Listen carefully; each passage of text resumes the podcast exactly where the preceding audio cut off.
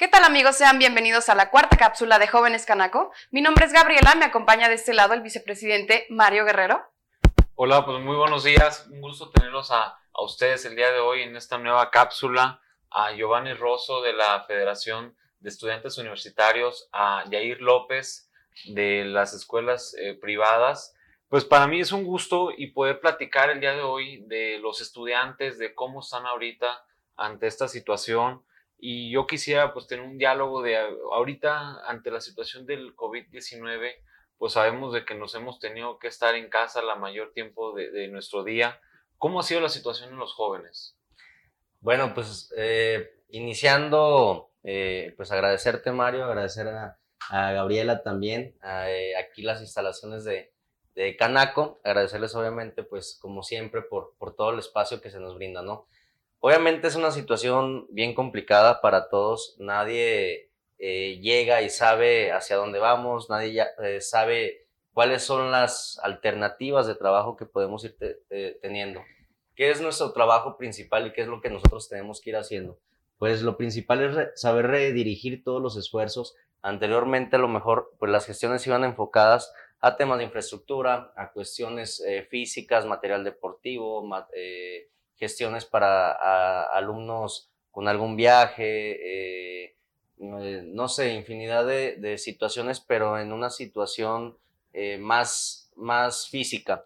Ahorita pues tenemos que cambiar un poquito este tipo de gestiones y nos tenemos que ir al, al tema pues virtual, ¿no?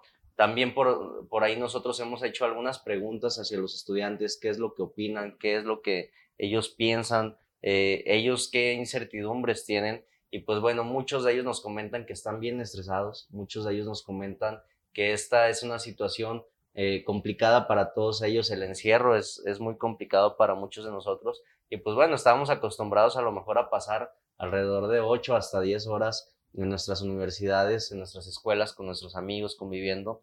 Ahora a una situación donde de plano pues no nos vemos muy poco, ¿no? Y salimos muy poco. Entonces, pues los estudiantes están, eh, se, se, las están complicando muchísimo, aparte de que la nueva modalidad de clases virtuales, muchos la verdad es que no estábamos eh, listos para estas nuevas plataformas. Muchos de los catedráticos también no están preparados eh, de alguna otra manera, no existen las herramientas necesarias, no existe el Internet, no existen las computadoras, hay muchas de nuestros estudiantes que no llega la señal de internet hacia sus municipios, muchos compañeros foráneos y es una situación pues obviamente complicada. Así que pues bueno, el trabajo de la federación es saber eh, conocer estas situaciones y, ver cómo damos solución. Excelente. Ahorita tú comentaste algo pues, muy, muy importante de, o sea, ahorita cómo está siendo la calidad educativa, o sea, se están teniendo resultados, o sea, los jóvenes están aprendiendo.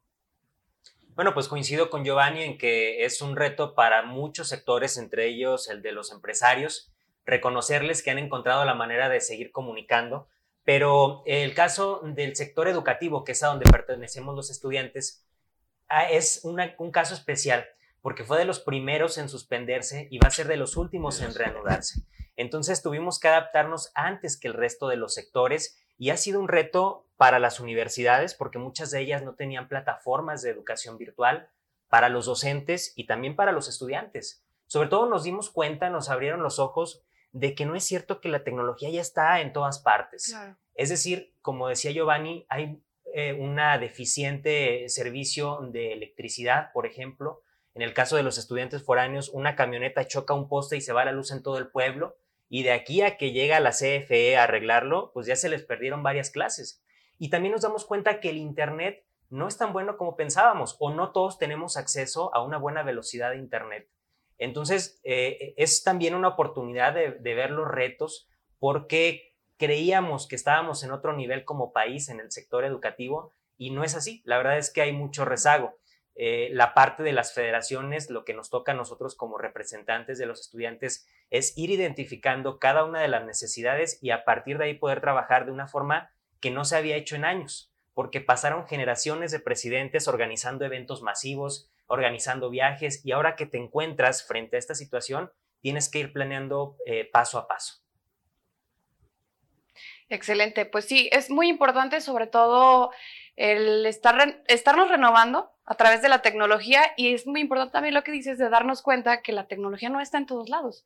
Y probablemente en los municipios que sabemos que aquí en Durango hay gente que viene de fuera a estudiar aquí a las universidades de, la capital. Entonces, eso también me parece importante resaltar para los jóvenes. Y ahorita tú comentaste algo muy importante, o sea, de ver las oportunidades nuevas. Yo creo que toda crisis es una nueva oportunidad. Entonces, esta situación que nos ha tenido aislados ¿ha aumentado o se ha reducido, o sea, redujo el fomento al emprendimiento también de los estudiantes? Bueno, eh, nosotros por ahí realizamos una encuesta eh, preguntando eh, sobre tres aspectos, ¿no? El primero, pues obviamente el académico, donde estamos preocupados por los estudiantes sobre la calidad educativa. El segundo, el tema económico, que es el que ahorita vamos a tocar. Eh, ver eh, si tienen algún tipo de ahorro, ver si tienen alguna chamba, si están emprendiendo, quiénes de sus padres o, eh, quiénes de su padre o madre de familia siguen con su trabajo, en qué sector trabajan.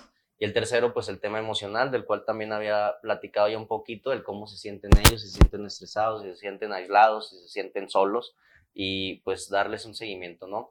En lo que me comentabas, en el sector económico, es importantísimo. ¿Por qué? Porque ahorita estamos viendo que mucha de la gente está saliendo, no se está quedando en, casa como lo están pidiendo las autoridades y como muchas campañas que se han hecho de quédate en casa, mucha gente dice, estoy de acuerdo, me tengo que quedar en casa, tengo que cuidarme, pero ¿qué hago? Si no me muero por el, el COVID, me voy a morir de hambre, tengo que salir. Mucha gente estamos acostumbrados a vivir al día al día.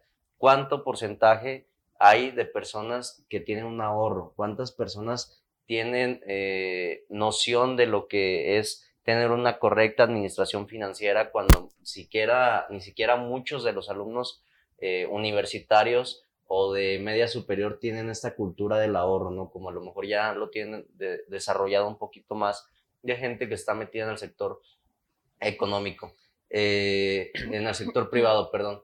Esta encuesta nos arrojó datos bien importantes. Eh, prácticamente eh, la hicimos hace un par de meses.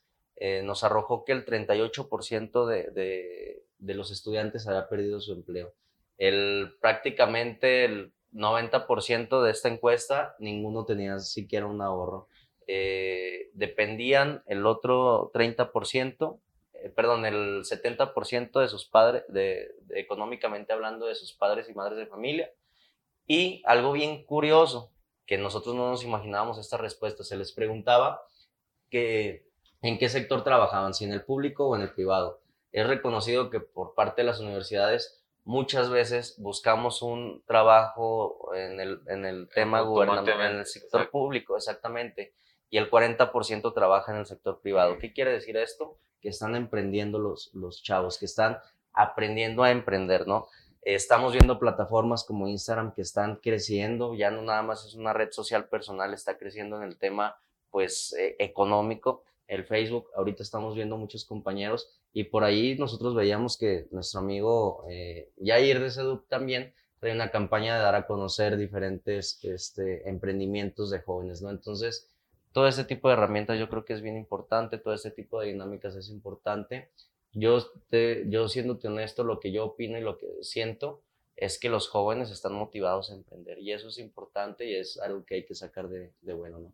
Y con esto eh, que dices que de los jóvenes que están motivados a emprender, ahorita los jóvenes en Durango se quieren quedar, se quieren ir, porque yo he escuchado también en porcentajes, ¿no? la mayoría de los jóvenes que estamos en Durango regularmente lo que hacen es irse, Ahorita con la pandemia probablemente sea diferente, no sé, ustedes me podrán decir, pero siempre es como la iniciativa es aquí no, me voy a, Monterrey, a Ciudad de México, a Guadalajara, porque aquí no tengo trabajo.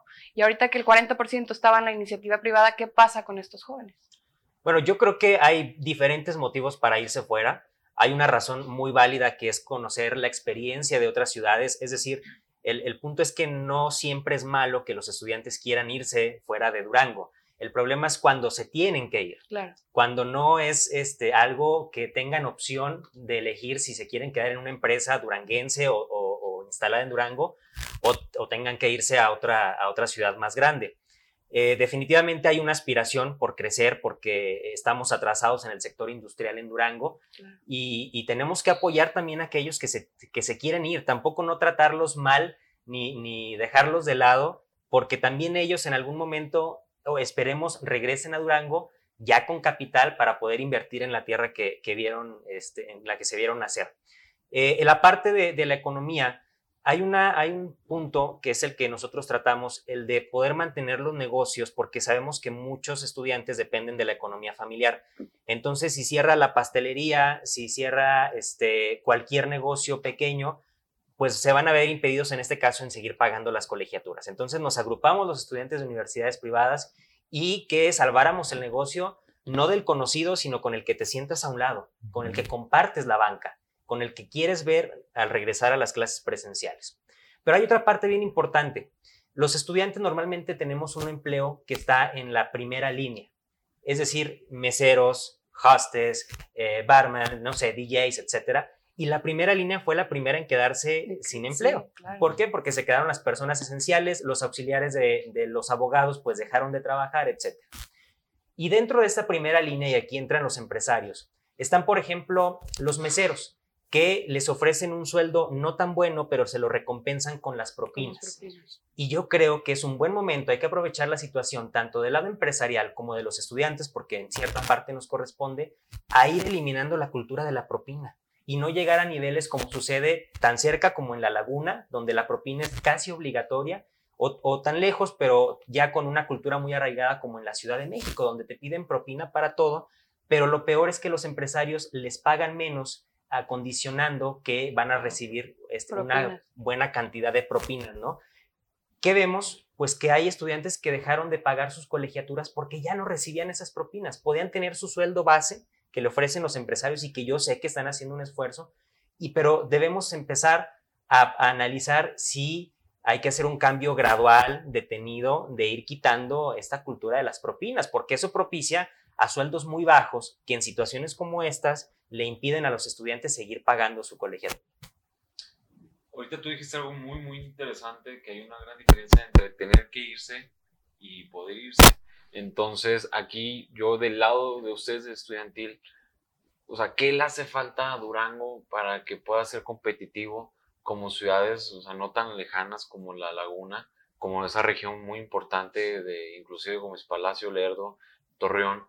¿Qué es lo que le hace falta a Durango? Nosotros ahorita estamos armando un proyecto en el cual ustedes también forman parte de ver qué es lo que le hace falta a, Durango en el tema de emprendimiento, pues para que pueda explotar, eh, no en unos 5, sino en unos 10, 15 años en cuestión de emprendimiento.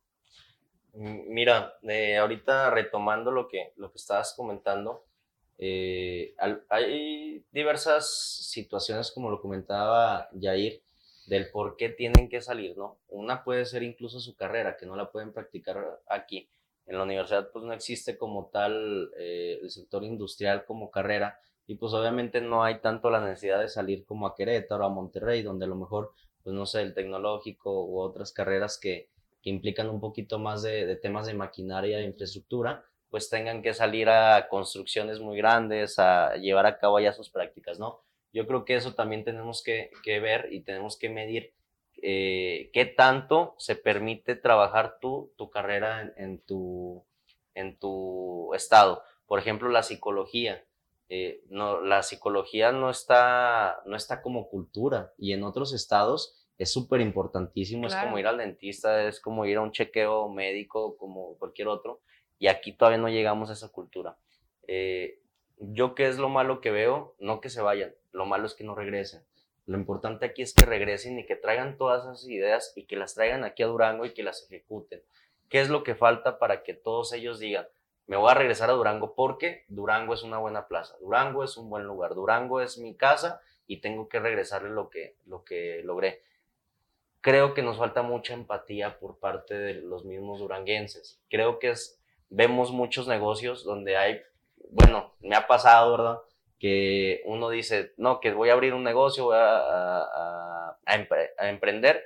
Ah, que qué padre, qué fregón que, que vayas a, emprender. Oye, pues qué onda, ve mi negocio. Ay, es que no. Eh, y, y, apoyamos a otros negocios que no son a lo mejor nuestros amigos, incluso negocios fuera de Durango que no son de nuestros amigos, pero tienes a tu amigo que te puede hacer un trabajo incluso hasta más barato y de la misma calidad, pero este, nos falta ser un poquito empáticos. Creo yo que todavía nos ha, ah, nos ha hecho falta esa, esa cultura de apoyar al, al, otro, ¿no? Y, y, crear esas nuevas ideas que conocemos a lo mejor en la parte de afuera, traérnoslas y, y respaldarnos aquí. Muchos dicen, es que en Durango no hay nada. Pues bueno, yo lo veo como una oportunidad. Claro. Vamos a hacerlo, vamos a hacerlo, vamos a crearlo. Si no hay nada, vamos a crearlo, ¿no? Así es. No, pues realmente es muy importante todo esto y más porque los jóvenes, pues a veces tienen esa mentalidad, ¿no? O sea, de que se acaba la universidad y ¿qué es lo primero que se quieren hacer? Pues se tienen que ir a emigrar a otra, a otra ciudad y es muy importante que todo ese talento que tenemos en Durango pues regrese, ¿no? Porque ¿qué es lo que pasa? O sea, eh, tenemos no nada más aquí en la capital, sino en todas las regiones, en el campo, en el campo de Durango, pues es muy noble, o sea, eh, puede dar eh, sin duda muchos negocios y eso a eso yo voy, o sea, realmente en, algunas de las universidades que ustedes tienen ya se maneja una clase, me imagino que por ejemplo en la FECA, pero en, las otras, en un ejemplo, en veterinaria, o sea, que en veterinaria este, se maneja una clase de tema de emprendimiento, o sea, que lo vean como modelos de negocios. Y es algo bien curioso, ¿eh? porque, por ejemplo, ahí en, en, en, la Facultad de Medicina Veterinaria y Zootecnia, está bien curioso porque incluso ahí hacen sus propios productos, venden crema, venden queso, este, tienen campo, que es algo como tú lo comentabas, es algo que Durango es muy rico en, recursos naturales y eso no lo hemos volteado a ver. Preferimos mejor exportar la madera y regresarnos la que nos lo vendan el, no sé, 10 veces más caro. Y aquí venimos comprando los mismos muebles cuando aquí se puede fabricar. Son cuestiones de ese tipo que, que yo creo que nos ha faltado un poquito más de, de pensar en dar el siguiente brinco, en dar el siguiente paso a una nueva industria que pudiéramos relacionar con Durango. Y ahí, por ejemplo, hay muchos estudiantes que emprenden en sus municipios vendiendo, este, pues no sé, dulces típicos, eh, vendiendo la misma, el mismo queso, vendiendo productos eh, del campo, ¿no? Y pues muchos dirían, no, pues nada más se dedican a ser médicos veterinarios. No, están emprendiendo también. Exacto, eso, eso, es lo importante, ¿verdad, Jair? Sí, y además aprovechar el momento que tenemos para poder desarrollar negocios, para poder emprender, que es lo que comentaba Giovanni en, Instagram, en Facebook, hemos visto muchos nuevos negocios, que es lo importante que no se conviertan en negocios de cuarentena, que cuando regresen a clase ya no tengan el tiempo o hayan dejado de, trabajar en esa idea porque se vuelven a concentrar únicamente en, en, los negocios.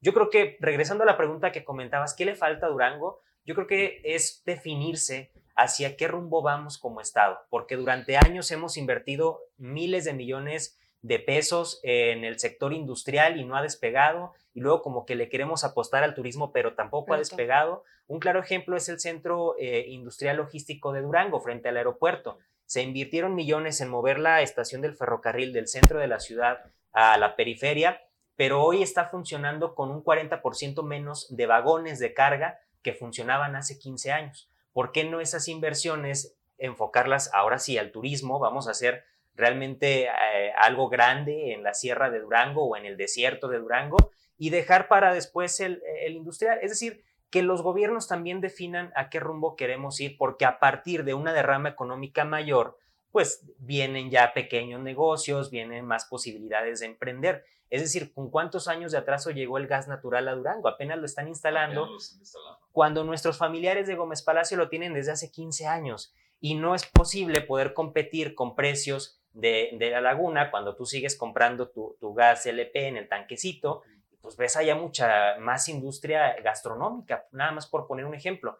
Entonces, no todo se trata de empezar poco a poco. Yo entiendo que campañas para que no cierren los negocios y consumir local es parte de, la sociedad, de organizarnos y ponemos nuestro granito de arena. Pero no vamos a salvar la economía de Durango con este tipo de movimientos. Se necesitan también inversiones grandes que debe atraer el gobierno. Es por eso muy importante que los jóvenes debemos de tener un papel muy importante en la Agenda 2040. O sea, realmente ya las ideas que traemos nosotros, a las ideas que pudieron haber tenido antes, ya no son iguales. O sea, realmente se necesita cambiar una forma de, de hacer y de pensar las cosas. Sí, este, algo que comentas ahí en, en, ese punto de la Agenda 2040 es bien importante que volteemos a ver a las nuevas generaciones, como tú lo dices, las nuevas generaciones. Yo he estado comentando algo eh, recientemente, ¿no? Que nosotros vamos a ser la generación que vamos a, venir a solucionar los problemas que generaciones pasadas eh, eh, pues nos dejaron, ¿no? Que, que ahorita se tocan temas de medio ambiente, se tocan temas de emprendimiento, se tocan temas sociales que anteriormente nunca se veían en la agenda. Entonces, ahorita hay que aprovechar, hay que aprovechar estos momentos, métete y échale talacha ahí en, en un lapicito, en la computadora, investigate y en internet ya viene de todo. Eh, si quieres emprender, no sé, un negocio de lo que sea, investigalo en internet, investigalo en videos y vas a encontrar algo. Entonces ahorita nada más es que pues dejemos a un lado el Netflix, que dejemos a un lado este, la convivencia con, con, con, amigos o no sé, y simplemente ponerte y echarle ganas una hora a tu día y con eso vas a sacar adelante tu proyecto.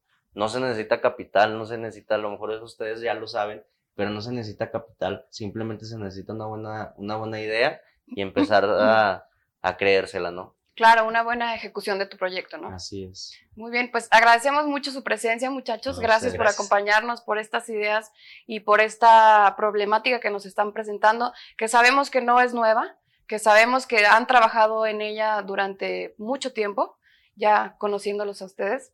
Eh, agradecemos la presencia también de Mario. Los esperamos nuevamente en la próxima cápsula de Diálogos Canaco.